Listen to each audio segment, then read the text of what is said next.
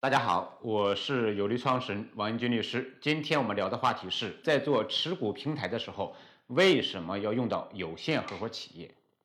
首先呢，我们要知道什么是持股平台。所谓的持股平台，就是在做股权激励的时候，或者说我的公司的股权比较分散的时候，把一部分股东以及激励的员工放到一个池子里面去。这个池呢，通常我们把它称之为持股平台。比如说，我有五个小股东，甚至十个小股东，每个人持股的比例呢只有百分之一左右。如果让这些小股东直接来持股，对公司的决策效率有很大的风险的。所以我们就想把这几个小股东放到一个主体里面去，通过这个主体来间接的持有公司的股权，就避免了公司有很多股东的这样一个风险。同样，做股权激励的时候也是如此。刚开始我们可能做了十个员工。到后来，我可能做一百个员工，那么这一百个员工是不是都要直接在公司持股呢？明显是不可能的，因为我们还没有上市，所以这一百个员工我们会把它放到持股平台里面去，通过持股平台来间接持有公司的股权，避免了有一百个人都是公司股东的风险。这个就是所谓的持股平台。持股平台的主体可以用有限责任公司，可以用股份有限公司，可以用合伙企业，我也可以用其他主体。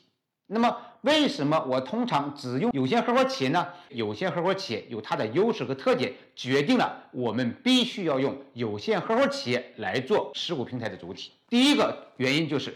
有限合伙企业它的决策机制非常好，在有限合伙企业里面，对外的决策都是由这个普通合伙人来完成的，它取决于你的身份，而不取决于你持有的份额或者持有的股权比例。这就跟公司不一样了，而在一个公司里面，随着股权比例高，谁的话语权才大。举个例子，比如说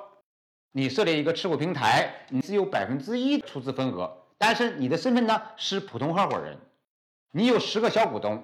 他们在这个持股平台里面持有了百分之九十九的份额，所以对外决策的时候，有限合伙企业持股平台的决策完全在你这个百分之一的普通合伙人的手里面。这个就是我们为什么。要用有限合伙企业来做我们持股平台的第一个根本原因就是决策的问题。第二呢，就是用有限合伙企业来做持股平台，还有一个税费的节省问题。如果我们通过一个有限责任公司来作为持股平台，项目公司一旦分红或者项目公司要进行股权套现，那么首先要扣税到了这个有限责任公司，再以分红的方式。把这个红利分到公司的股东，你会发现至少要交两次税，而且每次的税率都是百分之二十甚至更多。那么，如果我们用有限合伙企业作为持股平台，其实只需要交一次税，也就是说，项目公司分红了，这个红利分到有限合伙企业的时候，这个有限合伙企业的合伙人只需要交一次税就行了，它的税率百分之五到百分之三十五之间。是明显低于有限公司来持有项目公司股权持股平台的设立方式。